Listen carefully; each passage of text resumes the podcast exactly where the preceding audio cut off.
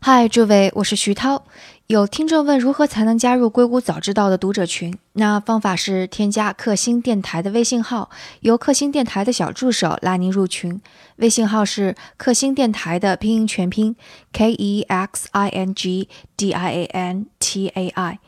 那如果大家觉得这个节目有价值，也请帮忙转发给一两位朋友。我在此谢过大家。言归正传，那就请大家享用接下来的节目。欢迎来到《硅谷早知道》第二季，我是徐涛，您在硅谷的特派记者。这个世界飞速变化，那就请您借助我的采访，来和全球创新第一时间同步。今天我们的关键词是 GDPR。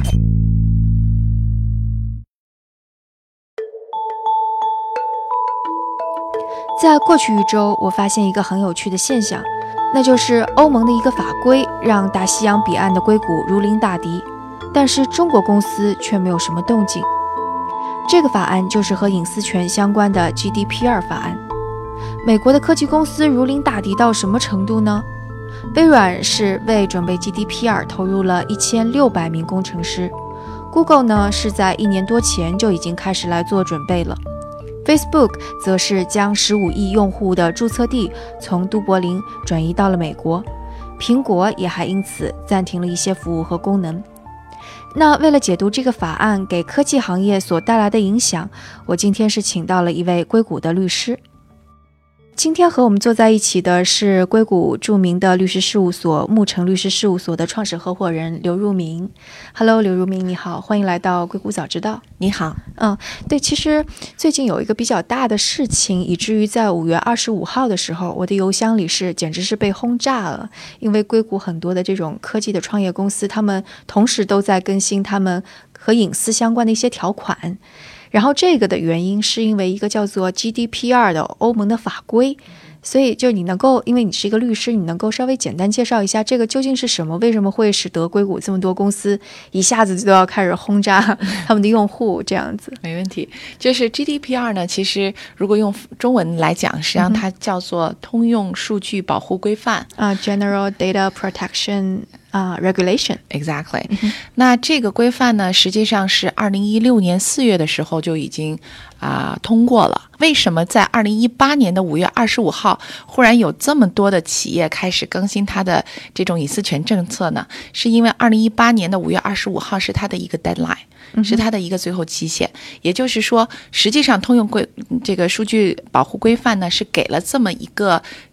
超将近两年的这个时间，是让各个企业呢去调整他们内部的隐私权的这个政策，以及审阅他们内部的规程，以使得它去符合这个规范的要求。但是到五月二十五号，如果你还没有 comply 的话，那就可能要有，比如说罚款，或有其他的这个措施要产生了。而且听说这次的罚款是特别巨额的。对这个罚款呢，其实呃有两种啊比较的方式，一个是可能是在。百分之二或者百分之四，就是一个企业的全球的收入的百分之二到百分之四，而且不光光是在欧洲的收入，是整个全球全球的收入。还有一个呢，就是有可能是最高能达到二十个 million，也就是两千万欧元啊，怎么这两者中取其高？所以这个也要看到时候那个具体的啊政府嗯。采取的措施，也就是说，它这两个相比较取高者，那么如果是连续啊违反这个隐私权政策的话，最高的还可以达到四千万欧元啊，所以它这个惩罚的金额是巨大的。同时，我觉得比较有值得注意一点呢，很多的人都认为，OK，这个罚金是很高的，但是究竟我能不能会被啊政府或者是呃相关的监管当局发现被抓住是吧？觉得这个几率是很小的，呃，但实际上这种理解可能是不对的，因为这种啊违规的行为可能会因为比如说某一个你的。啊，客户或者你的 customer，他们是可以去告你的，所以这是一个可以去上法庭，或者是说公司会成为被告的这么一个诉由的。作为律师，你是什么时候开始意识到你可能需要注意这方面的呢？嗯，其实因为律师呢，我们一般都是啊，因为客户的一个需求，所以最早的时候，我们是因为有一家我们自己的客户呢，他们因为涉及到的业务跟这个隐私方面是非常有关系的，他们会啊收集到客户的很多的这个隐私啊隐。隐隐私的这个信息，所以应他们的要求，然后我们再更新他的隐私权政策，那自然我们就会把相关的法律去看一遍。虽然我们实际上是美国的律师事务所，但就发现啊，这个 GDPR 可能很快就到 deadline 了，所以从那开始，那是什么时候？那是。大概是去年的时候，去年呃，去年大概三月份左右。嗯哼，嗯，他们对对对这个法规的更新是如临大敌的那种，还是就直接觉得其实也不是太大事儿的那种态度呀？嗯，其实有的人只是隐约知道，因为他们觉得好像其实身边的公司都在更新自己的隐私权政策，所以他说：“哎，我们是不是我们是不是也要更新一下？为什么大家都在更新？”有的是这样问的。OK，那还有的是说：“哎，我有欧盟客户，是不是对我适用的？”啊，所以各各种客户都有。嗯哼，但是如果说是周围人都在更新，其实，在硅谷已经是一个话题，一个因为你自己的 email 每天就会收到这样，哎，我今天也更新了，包括 Dropbox、Box 这这样子的这个机构也都会，呃，那个，所以你身边自己使用的很多软件都会。呃，向你发出通知的时候，你就会引起哎，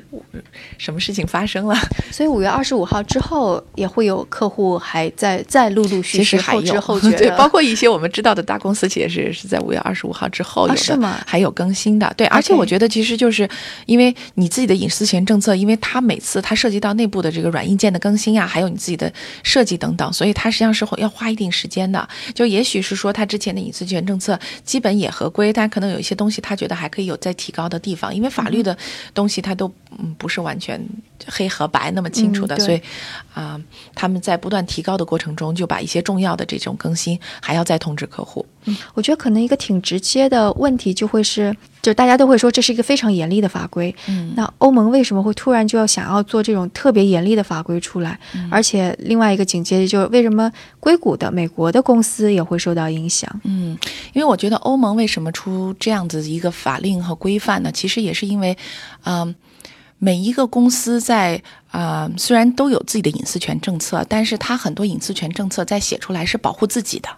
因为他们在啊如何控制，比如说他们收集过来的啊这个个人信息也好，或者是说比如说 cookie 啊这种 IP address 这些信息的时候，有的时候他们的处理是为了方便于他们如何给客户提供服务，以及方便于他怎么样去啊提高自己的呃 business 的这个。这个的角度去出发的，或者举一个例子，就是你必须得同意，你不同意你就别用我的这种产品了，就这样子。你说的特别好，就是有一些你可以看到那个他的隐私权政策说，只要你看我的 website，我就视为你已经同意我的隐私权政策。所以实际上它有和没有是没有差太多的。对，而且即使它出来了很多都很长，可能用户就直接的就直接点了。对，而且那个隐私权政策就相当于一个格式合同一样，是他写的，所以你根本。就不太会注意，而且你也没有什么权利去知道我应该怎么做。但这次的保护规范，它就着重在这一点。它一个是你的隐私权政策呢，一定要是非用非常简洁的语言、易懂的语言，然后清楚的告诉啊消费者或者你的客户，你会怎么样去收集，或者我们叫 processing，就是怎么处理他的这个个人数据。第二就是他到底要收集你什么样的数据。嗯，那比如说，也许我的一个呃，我给你提供的是某一种的服务，但这个服务可能范围没有那么广，我并不需要收集你所有，比如说你你出生在哪里，然后你的性别是什么，我可能不需要收集很多信息。那现在它的保护的规范也说，如果你不需要的话，你也没有一个合法的理由告诉我你为什么要收集我信息，那你就不许不允许你收集这样的信息。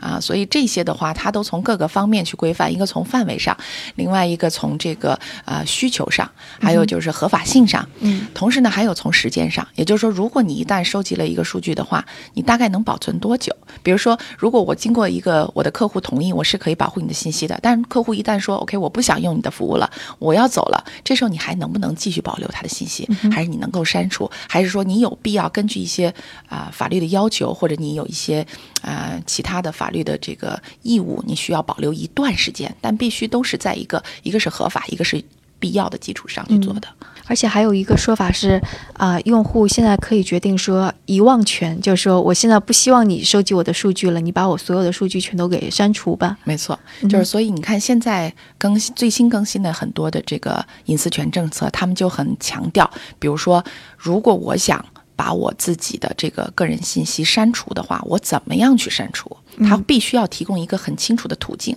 比如说，你需要给这个公呃呃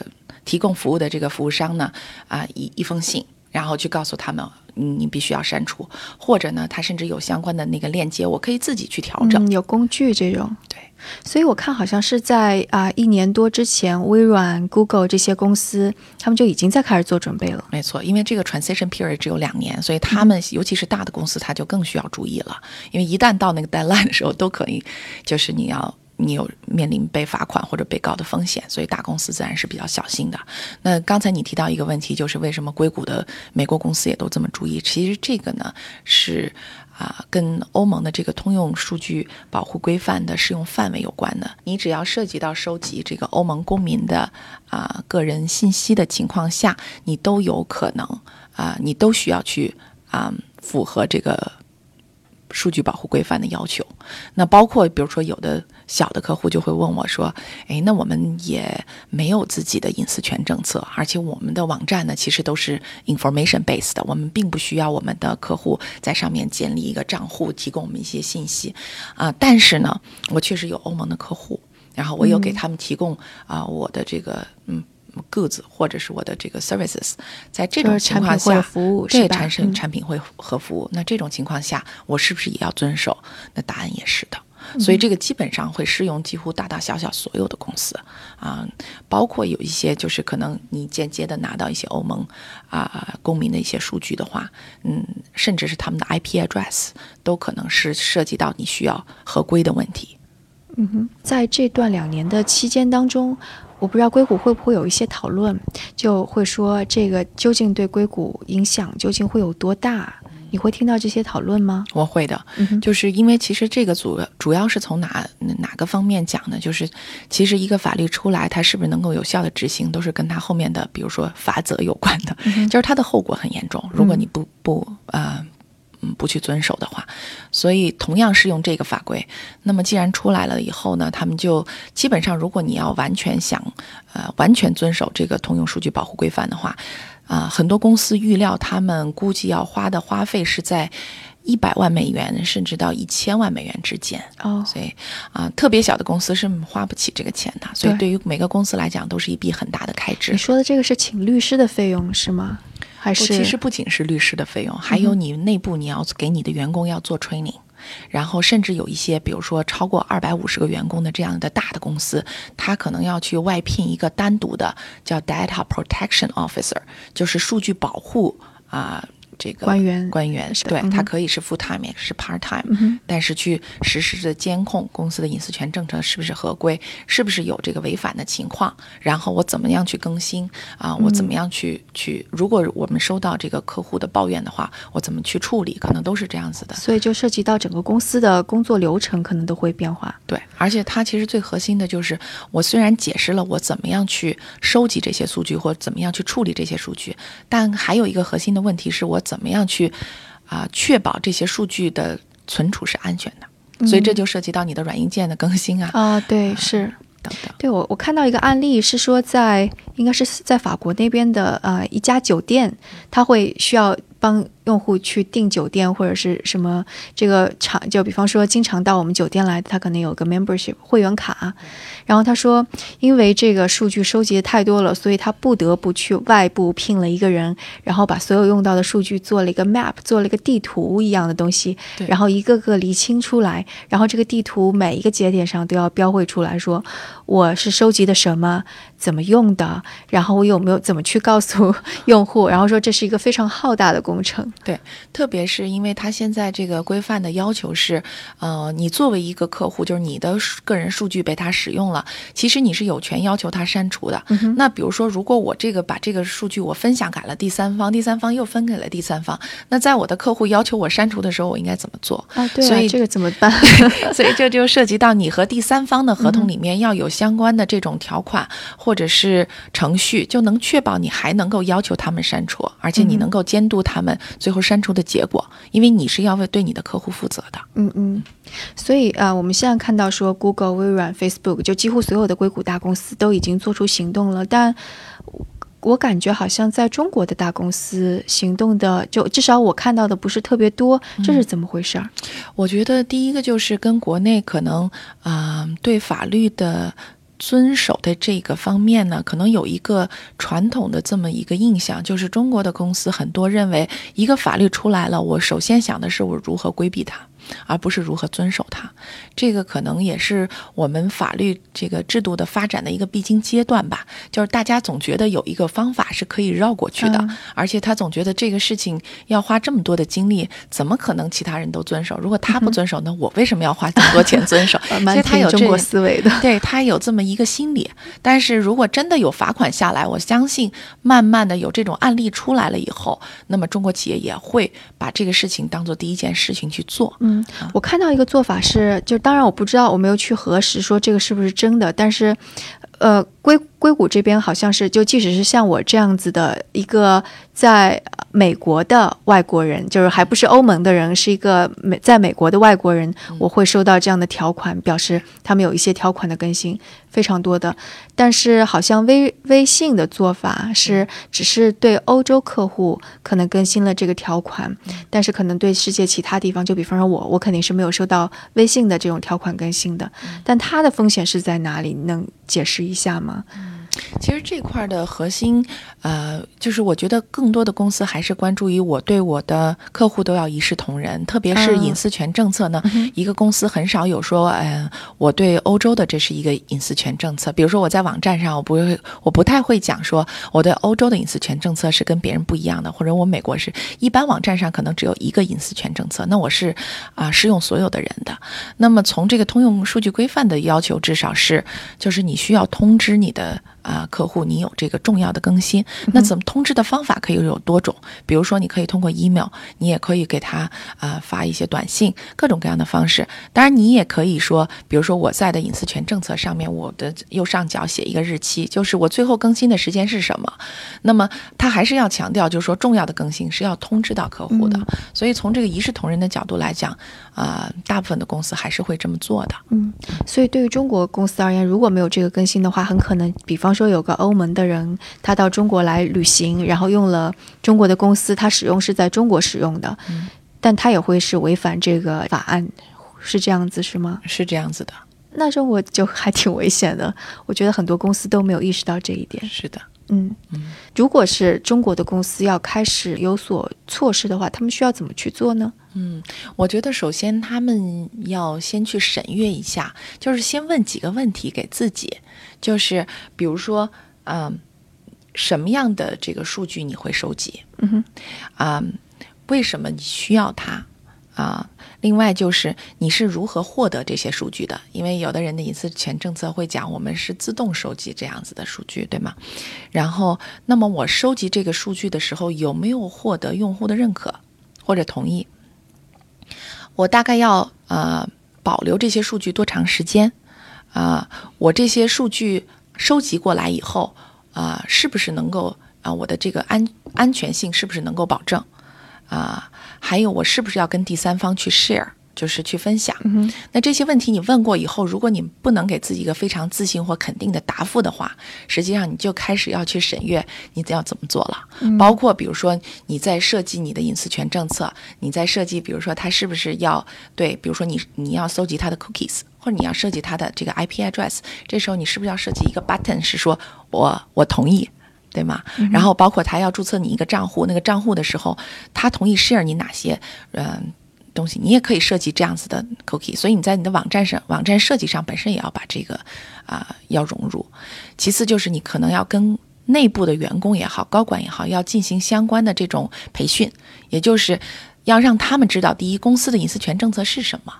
第二就是说，相关的法律规定是什么样的。第三就是你们你们在收集到客户，你因为所有的员工也好，还有公司的这个代理也好，他们是代表公司去收集这些资料的。那你们作为第一手收集人也好，你们是怎么样去啊、保护这些数据的？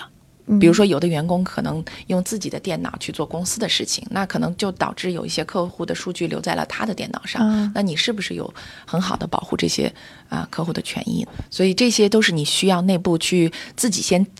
有一遍自查，同时，比如隐私权政策这种是对外的，你的 website、你的网站上一般都会有，所以这个要找专业的律师去更新。同时呢，就是说啊，如果你自己的，比如说呃本身的数据的存储的安全性，有的人可能全部都是在云上的，那这个云上的安全性是不是足够？你是不是要有自己的这个 hard drive，或者是有一些啊储存的这个？确保这些数据的安全。嗯嗯嗯，我看现在欧洲已经有一些律师在开始提起诉讼了，然后首当其冲的就是 Facebook 跟 Google，所以有一些评论也会说，那个其实这个法案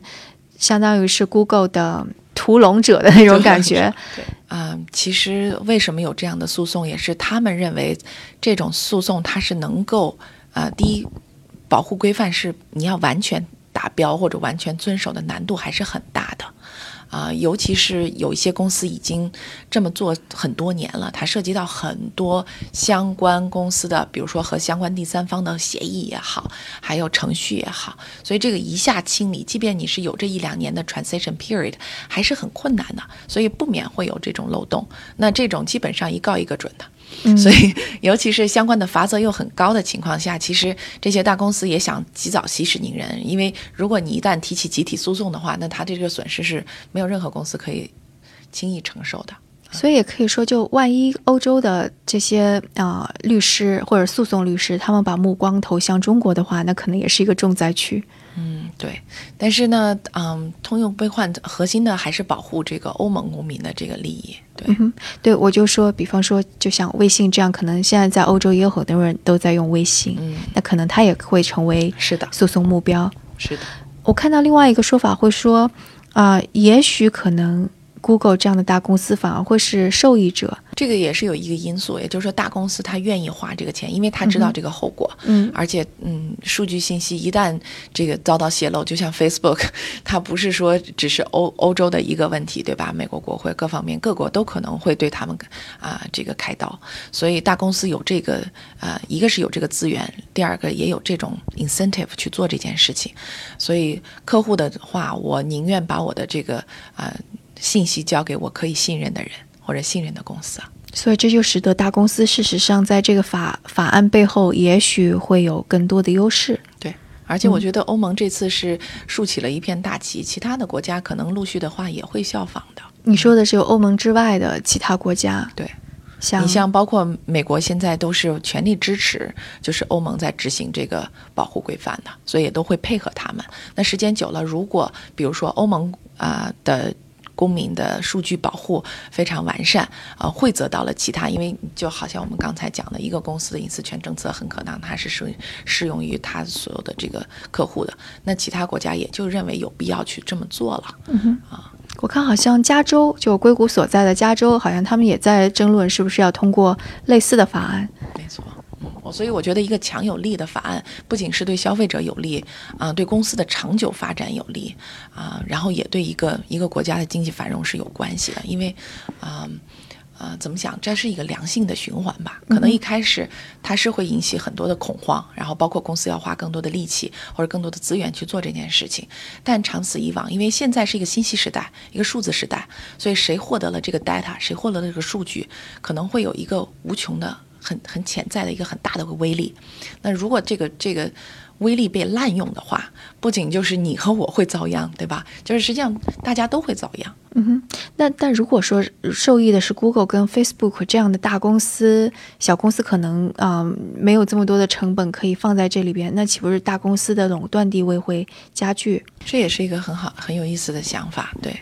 嗯。但是我觉得这呃，数据保护总只是一个公司运营生态上的一个链，这只是一个方面啊，所以我觉得总是啊，小公司也会想到自己的方法，而且时间长了的话，他们也会有相应的服务又出来，去专门服务于小公司，确保他们能够对这种啊，这样第三方机构之类的是吧？嗯，就是另外一个可能在硅谷也许会讨论比较多的就是。因为现在很多不管是大数据还是 AI，都会大量的运用到数据。如果没有一个稳定的数据输入，甚至是比方说，啊，你一个算法用到一个数据，但是用户又说我要把这个数据删除，